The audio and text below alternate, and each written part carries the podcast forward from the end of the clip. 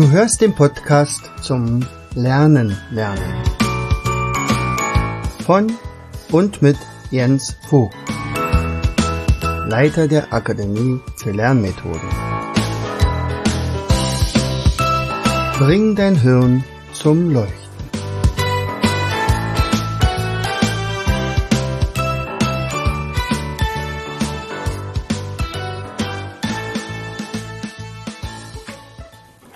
Und herzlich willkommen zu einer weiteren Episode unseres Podcastes Bring dein Hirn zum Leuchten.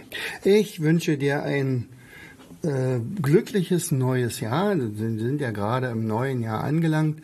Äh, 2023 wird besser als 2022. Ich hoffe jedenfalls äh, und bin da auch tatsächlich optimistisch, dass da doch einige Dinge sich wieder regulieren werden, die also in vorigen Jahr, naja, sagen wir mal, ziemlich blöd gelaufen sind.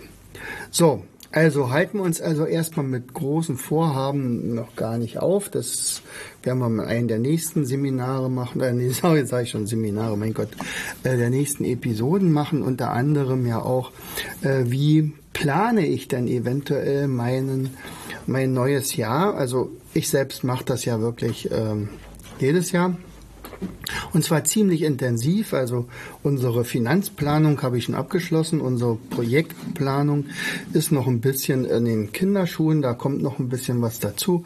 Äh, und dann äh, kommt natürlich auch der, die Planung für die Familie und, und, und. Ähm, das mache ich wirklich jedes Jahr neu. Und am Ende des Jahres ist immer ganz spannend, was davon konnte ich umsetzen. Ja, das ist also praktisch der Vergleich wie gut hatte ich geplant, beziehungsweise wie gut habe ich meine, meine Ziele umgesetzt. Erreiche ich alle Ziele? Natürlich nicht, ähm, aber ich orientiere mich daran natürlich. So, heute soll es aber eher um was ganz anderes gehen. Und zwar haben, äh, kommt jetzt gerade ein ganz neues Mindmap raus, und zwar heißt es Topografie Amerika. Nun, äh, wenn ich jetzt das äh, Thema Topografie anspreche, dann äh, zucken viele häufig zusammen. Ich sage, das ist ja genau das der Punkt, warum man Erdkunde nicht so mochte, weil man ja in der Karte sich nicht so gut zurechtfand und dann musste man vorne an der Tafel stehen und der, der großen Landkarte und man konnte suchen und suchen und man fand das entsprechende Wort oder den Begriff nicht oder den Ort. Nun, ähm, nun gut, okay, ich bin Geografielehrer und ich mach, mochte es von Anfang an immer in Karten zu stöbern und danach zu gucken. Eines unserer erfolgreichsten Videos äh, bei YouTube ist unter anderem ähm, wie ich davon schwärme, äh, was aus einem Atlas zum Beispiel entnommen werden kann. Offensichtlich haben das einige Schulen aufgegriffen und gesagt, also, dass man äh, seinen Schülern also erklären kann, wie, wie wertvoll so ein Atlas ist ähm, und was man dort alles entnehmen kann. Äh, man darf ja nicht vergessen, alle die Dinge, die dort drinne sind, sind ja irgendwann mal entdeckt worden und kartografiert worden. Und das ist äh, nicht hoch genug einzuschätzen.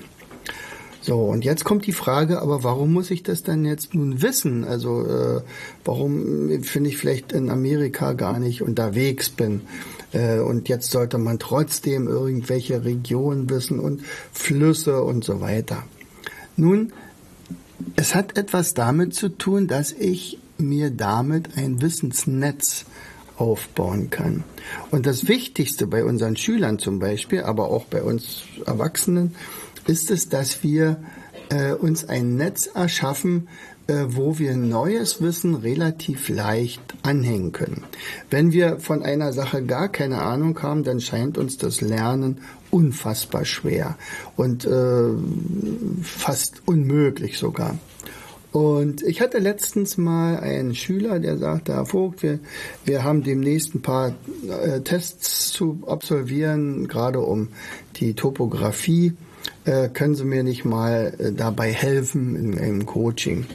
So, und dann äh, habe ich natürlich erstmal geguckt, was sollte man denn eigentlich äh, wissen, zum Beispiel von dem Kontinent Amerika. Und ähm, ja, woran orientiert man sich? Erstmal alles, das ist natürlich Quatsch. Wir müssen die wichtigsten Sachen wissen und zwar die, wo wir dann nachher vielleicht irgendwas ablegen können. Also zu den Dingen, was fällt mir da vielleicht als erstes ein? Große Städte zum Beispiel. Aber die gehören eigentlich gar nicht so richtig zur Topografie. Die sind ja erst danach gekommen. Also Gebirge wären zum Beispiel interessant. An Gebirgen kann man sich wunderbar orientieren. Ja, also zum Beispiel in Amerika sind die meisten Gebirge äh, noch, haben eine Nord-Süd-Richtung. Was übrigens sehr interessant ist, weil die tatsächlich dadurch ein ganz anderes Klima haben als wir. Vielleicht hast du das mitbekommen, dass ähm, zu Weihnachten bei denen eine gigantische Kältewelle lief.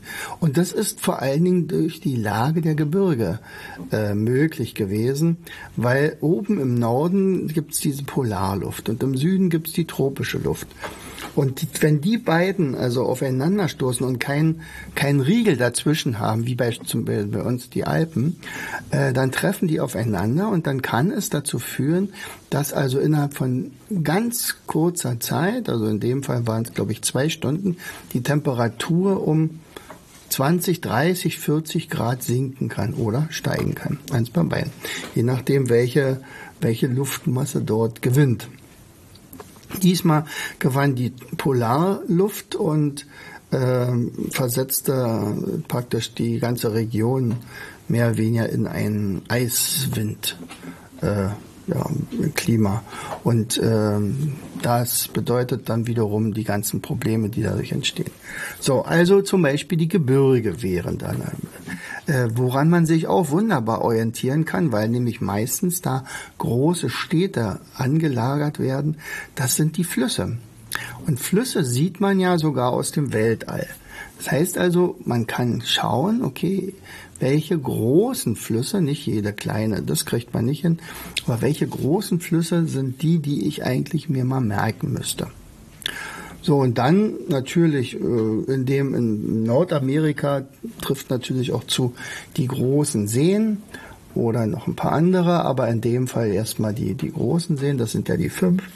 Da werden wir hier nachher noch eine kleine Eselsbrücke geben. Und ähm, ja, dann haben wir nur noch die Inseln und Halbinseln vielleicht in der Karibik. Und ähm, dann noch Landschaften, an denen kann man sich auch orientieren. Die sind nicht ganz so prägnant in der Karte zu sehen, aber man könnte schon sagen, okay, da sind ähnliche Verhältnisse. Wenn ich die mal weiß, dann kann ich auch ganz, ganz viel danach herleiten. Also das sind die topografischen Sachen. Und nochmal, die sind alle irgendwann mal von einem entdeckt worden. Nicht nur von einem, sondern ganz vielen äh, Forschern, also Alexander von Humboldt zum Beispiel, der war ja einer derjenigen, der unglaublich viel entdeckt hat, der war also wirklich sowas von neugierig und hatte äh, damals, äh, ich glaube, eine Million äh, vererbt bekommen und hat dann das Geld genommen und hat gesagt, okay, das nutze ich jetzt, um meine Forschungsreisen zu finanzieren. Und dann ist er mit einem Franzosen durch Südamerika gezogen, mehrfach beinahe gestorben, aber er hat uns unfassbar viel Wissen hinterlassen. Heutzutage ist es ja so, dass viele Dinge berechnet werden aus der Sicht äh, des Weltalls, also äh, da sind dann Satelliten unterwegs, die also ganz genaue Messungen vornehmen können.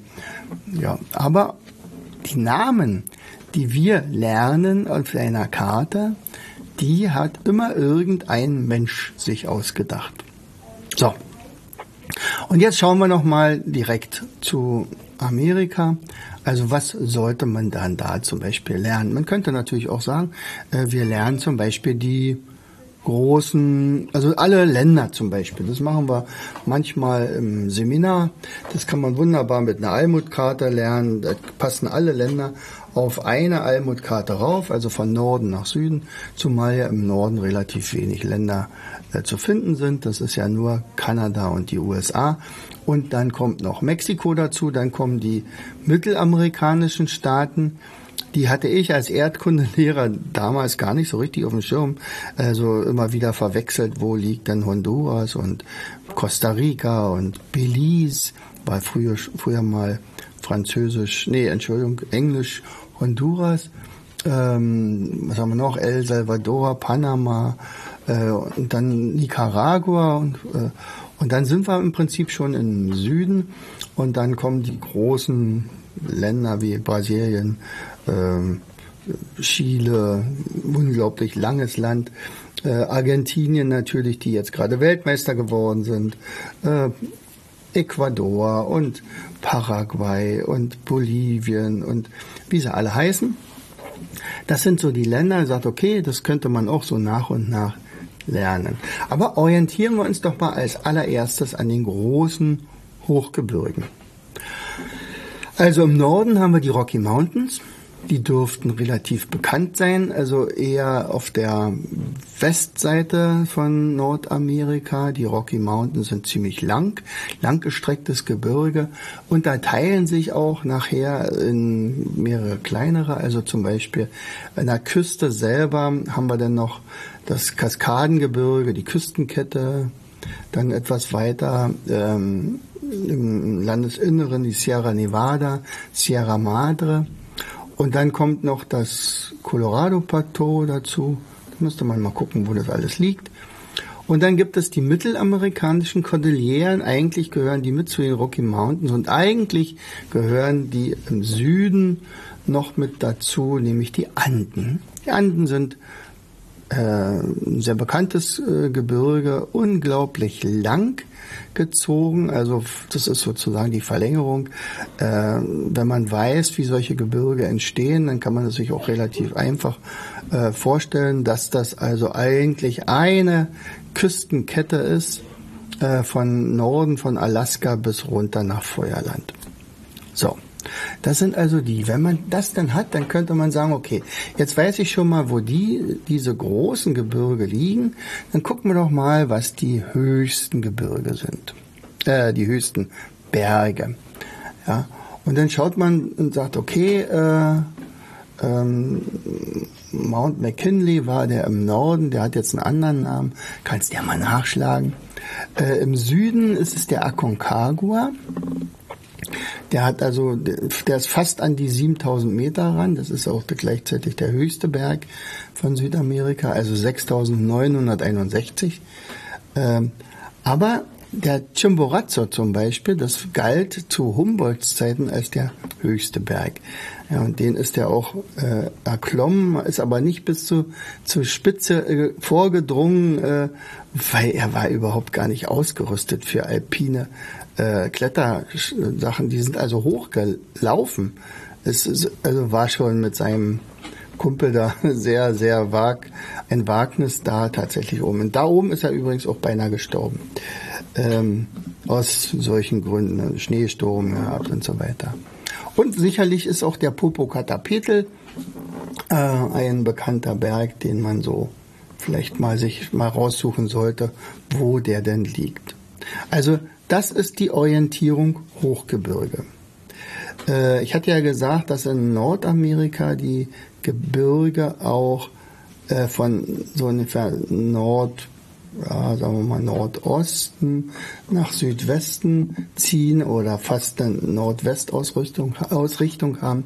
Also da muss man natürlich unbedingt auch die Appalachen ähm, dazu zählen. Übrigens immer wieder gerne äh, falsch geschrieben. Also man selber muss mal überlegen, äh, wird es mit Doppel-P oder wird es mit Doppel-L geschrieben? Also du merkst ja einfach bloß, dass die sehr lustig sind. Die lachen nämlich. Und dann hätte man A, P, P, A und dann lachen. Also Appa, lachen. Oder Appalachian. Appalachian sagen die Amerikaner dazu. So, dann haben wir noch ein paar Hochländer. Das eine ist natürlich das Hochland von Mexiko. Also zum Beispiel auch die Hauptstadt von Mexiko, Mexico City, liegt ja ziemlich hoch. Und das Hochland im Süden, jetzt hier die zwei großen Hochländer, das sind also einerseits das brasilianische Bergland und das Hochland von Guayana. So. Und dann haben wir zum Beispiel die großen Gebirge beziehungsweise Hochländer und Mittelgebirge. Mittelgebirge an sich gibt's gar nicht so viele in Amerika. Ja, die ich jetzt genannt habe, wenn du die findest auf dem Atlas, dann ist das wunderbar. No. Und woran orientieren wir uns jetzt? Ich habe gesagt, die Flüsse zum Beispiel. Also, was fällt uns ein bei Nordamerika? Natürlich der Mississippi, übrigens auch sehr schön zu buchstabieren. M-I-S-S-I-S-I-P-I auf Englisch. Ja, also Mississippi. Und sein großer Nebenfluss ist der Missouri.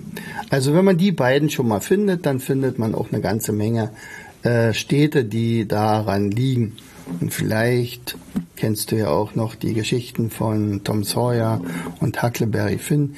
Die spielen nämlich am Mississippi und man kann sich also vorstellen, wenn da so eine großen Schaufelraddampfer da lang tuckern.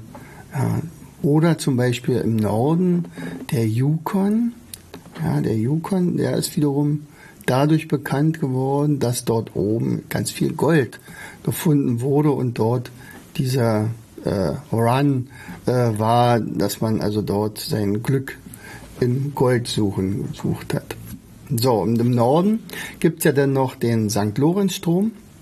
Ist mehr und weniger die Entwässerung der großen Seen. Dann haben wir etwas weiter südlich äh, der Tennessee und der Ohio. So, und wenn ich die dann weiß, äh, dann kann ich also alle, äh, das sind dann sechs Flüsse, die kriegt man relativ schnell gelernt. Also gehört haben wir sie alle irgendwie schon, nicht? Ohio ist ja auch ein Bundesstaat, Tennessee ist ein Bundesstaat, Missouri ist ein Bundesstaat, Mississippi ist ein Bundesstaat, also bitteschön, die sind sogar nach Flüssen benannt worden. So, und dann haben wir im Süden, im Mittelamerika gibt es übrigens keine großen Flüsse. Ja, interessant auch nochmal. Vielleicht ist es auch zu schmal, also nicht. So, also in Südamerika ist natürlich der Dominator der Amazonas. Hat auch einen sehr langen Quellfluss, der nennt sich Ucayali. Und wenn man den dazu nimmt, also die Quelle des Amazonas mehr oder weniger, also ist ja dann der Ucayali, äh, und äh, die beiden zusammennimmt, dann wäre er der längste Fluss der Welt. Ja, der längste Fluss der Welt, also der Nil gilt ja mit seinen 6000, weiß nicht, 600 Kilometern als der längste überhaupt. Und der Amazonas wäre dann aber der längste. Äh, man hat sogar herausgefunden, dass der Amazonas unfassbar alt ist, äh, von der Lage her. Der, den gab es also schon als Amerika, also Südamerika und Afrika noch zusammen gewesen sind. Man konnte also nachweisen, dass also bestimmte äh, Gesteinsschichten des Amazonas mit den Gesteinsschichten übereinstimmen, die in Afrika zu finden sind. Aber er ist ja getrennt worden. Äh, also die beiden Kontinente sind ja an einer Stelle da geplatzt und dann schwimmen die seitdem voneinander weg also auf einer tektonischen Platte. So, also der Amazonas. Äh, der hat natürlich etliche Nebenflüsse, die übrigens gar nicht so wahnsinnig viel bekannt sind. Also einer natürlich ist der Orinoco. Nee, ist der Orinoco ein Nebenfluss? Quatsch. Nein, der Orinoco entwässert ja nach Norden. So, also der Orinoco ist jedenfalls auch ein sehr großer Fluss. Längst nicht so groß wie der Amazonas. Und dann kommt noch etwas weiter im Süden der Parana und der Paraguay. So, und wenn man die vier im Süden dann erstmal drauf hat, dann ist es auch gar nicht schwer, dann sich zu orientieren. Ja, also Paraguay ist klar, fließt natürlich auch durch Paraguay. Orinoco fließt eher in Venezuela und der Amazonas, der äh, ist natürlich in Brasilien. So, so, wenn ich das dann habe, dann gucke ich mir mal die Seen oben im Norden nochmal an. Also ich hatte ja schon gesagt, dass der, äh, dass der St. Lorenzstrom die Seen entwässert. Und die Seen heißen der obere See, das ist der größte von den fünf, der Michigan See, dann kommt der Huronsee, Dann der Eriesee, vielleicht kennt ihr noch John Maynard.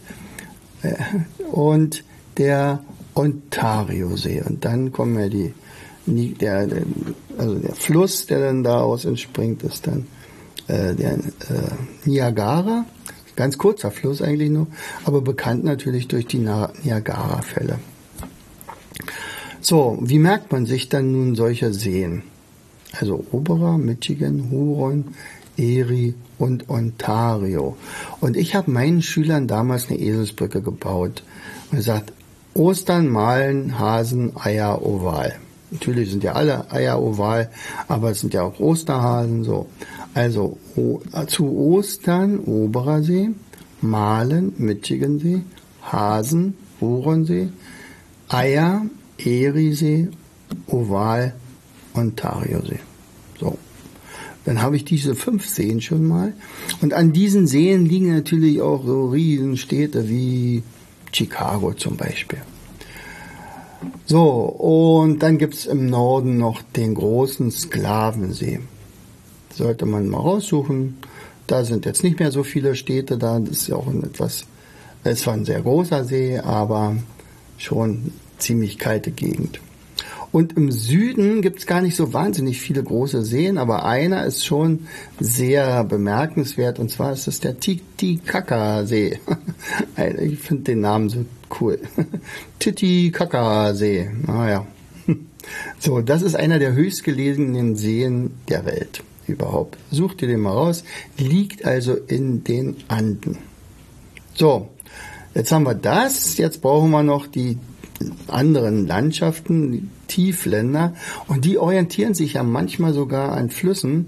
Also es gibt zum Beispiel das Mississippi-Tiefland, sehr groß, große Gebiete, die dadurch landwirtschaftlich genutzt werden.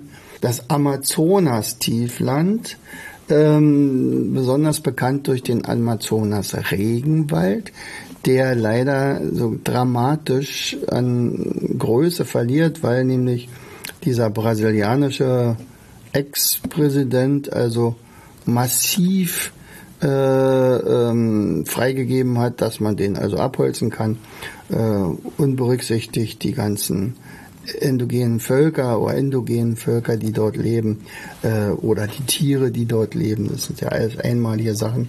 Und der tropische Regenwald selber, der natürlich auch dafür sorgt, dass wir ein Klima haben auf der Welt, die dann auch menschenfreundlich ist. So. Also Amazonas-Tiefland. Ähm, dann gibt's noch das Parana-Tiefland und das Orinoco-Tiefland. So, also das sind alles äh, Gebiete, die also nicht so sehr bürdig sind. So, dann gibt es im Norden von Amerika, also in Nordamerika, noch die Great Plains auch landwirtschaftlich genutzt mit riesigen Flächen. Da ist das große Problem der Staub. Das heißt also, wer da falsch bearbeitet, der riskiert, dass er seine fruchtbare Krume des Ackers verliert, indem der Wind das einfach wegweht. Und dann gibt's natürlich ein ganz berühmtes Tal äh, in, in, in Kalifornien, und zwar das kalifornische Längstal. Und in diesem kalifornischen Längstal, das war ja früher bekannt vor allen Dingen durch den Anbau von Südfrüchten, Orangen und Zitronen und so weiter. Aber es ist natürlich jetzt noch viel bekannter geworden durch seine äh, Entwicklung innerhalb des Längstals von äh, IT-Software, also Silicon Valley. Da, das liegt mitten im kalifornischen Längstal. Ja, und dann sind wir im Prinzip durch. Also wir haben, äh, ach so, die Inseln vielleicht noch. Gut, dann gehen wir noch mal kurz in die Karibik, die Inseln. Also äh, die karibischen Inseln, da sind natürlich zu nennen Kuba, ja, das ist die größte Insel davon. Äh, Hispaniola, das ist die Insel, wo also ähm, Kolumbus damals angelandet ist und dachte, er wäre in Indien daher auch der Begriff Indianer. Äh, und er ist, hat niemals amerikanisches Festland betreten. Der erste, der begriffen hat, dass äh, das nicht Indien ist, sondern offensichtlich ein vollkommen neuer Kontinent, war auf jeden Fall nicht der Entdecker der ganzen Geschichte, sondern der war also einer, der das nur verstanden hat. Das ist Amerigo Vespucci und nach ihm ist ja Amerika benannt worden. Also Hispaniola, da wo also Haiti drauf liegt und die Dominikanische Republik. Dann haben wir noch Jamaika oder Jamaika und Puerto Rico zum Beispiel. Nicht? Da gibt's natürlich unendlich viele andere kleine Inseln und ganz viele Staaten, die könnte man sich ja mal angucken. Manchmal sind die Staaten nur dadurch bekannt, dass sie bei den Weltmeisterschaften der Leichtathletik, also zum Beispiel super Sprinter hervorbringen und, und naja, guckt euch das mal an. Äh, die größte Insel der Welt liegt ja auch in Amerika, nämlich Grönland. Grönland, die aber äh, offiziell zu Dänemark gehört. So, und dann kennen wir noch die großen Halbinseln. Auch die sollte man sich mal angeguckt haben. Das wäre dann zum Beispiel oben im Norden äh, Alaska und Labrador. Äh, bekannt natürlich durch viele, viele Filme ist Florida. Äh, es, die Kalifornien selber äh, verlängert sich ja dann durch eine Halbinsel, das ist nämlich Niederkalifornien, das gehört dann aber schon zu Mexiko. Und die Halbinsel Yucatan ist wahrscheinlich auch bekannt durch verschiedene Sachen. Einerseits durch die äh, indogenen Völker dort, also die Mayas zum Beispiel oder äh, etwas weiter südlich, na doch hauptsächlich die Mayas. Ähm, etwas weiter nördlich wären dann Azteken gewesen. Ähm, aber vor allen Dingen ist bei der Halbinsel Yucatan damals dieser Asteroid runtergeknallt, der also dafür vor 65 Millionen Jahren dazu geführt hat, dass also zum Beispiel die Dinosaurier ausgestorben sind und demzufolge in der Evolution Platz gemacht haben für die Entwicklung der Säugetiere und die wiederum äh, dann dazu geführt haben, dass es uns Menschen überhaupt gibt, die dann am Ende topografische Begriffe lernen können. Also, jetzt habe ich das einfach mal so ein bisschen ähm, überflogen, was alles, was man alles so lernen könnte. Äh, ganz häufig ist das, was ich jetzt genannt habe, gar nicht so der also der Lehrplan, der erwartet fast weniger. Aber meine Schüler sollten das immer alle lernen. Das gleiche gilt jetzt auch für afrikanische Begriffe oder asiatische Begriffe, weil immer, wenn ich jetzt zum Beispiel gesagt hatte, also heute kommen wir zu einem Naturereignis, was es am Amazonas gibt, und dann haben die von der, vom Verständnis her sofort äh, den Ort vor Augen, wo diese Sache, zum Beispiel der tropische Regenwald, äh, steht. Es ist ganz was anderes, als wenn ich sage, äh, wir gucken uns heute mal Wadis an von Afrika. Dann wissen die überhaupt gar nicht, wo das sein sollte. Oder sie haben vorher noch gar kein Wissen über Afrika. Dann brauche ich das gar nicht erst zu machen, weil das würde nicht hängen bleiben. Also, wenn ich jetzt dieses Wissensnetz habe von all diesen topografischen Fakten, also Gebirge, Flüsse, Tiefländer, Halb, Halbinseln und Inseln, Seen und die äh, Mittelgebirge und Hochländer, dann wird es echt schwer, mich irgendwo orientieren zu können. Und eine Sache ist sowieso wichtig. Man könnte ja sagen, oh, es gibt doch hier Google und es gibt doch hier unsere Navis. Wozu brauche ich das dann alles noch? Ganz einfach, um vernetzt denken zu können. In diesem Sinne, heute mal ein bisschen äh, ja, sagen wir mal, wissenslastig. So soll es aber auch ab und an mal sein. Also guck dir einfach mal vielleicht unser Mindmap dazu an, die Topografie Amerikas. Äh, und dann orientier dich, schnapp dir einen Atlas und schau immer mal wieder rein. Ich wünsche dir ein tolles Jahr 2023. Herzlichst, dein Jens. Du hörtest den Podcast Das Lernen lernen. Bring dein Hirn zum Laufen. Von und mit Jens Vogt, Leiter der Akademie für Lernmethoden. Gerne lade ich dich ein, uns auf unserer Seite zu besuchen. Klicke einfach auf www.afl-jv.de. Hier findest du weitere wertvolle Hinweise, die dein Lernen leichter machen. In unserem Shop www.mindmaps-shop.de wirst du viele praxiserprobte Produkte rund ums Lernen finden. Bis zum nächsten Mal. Dein Jens.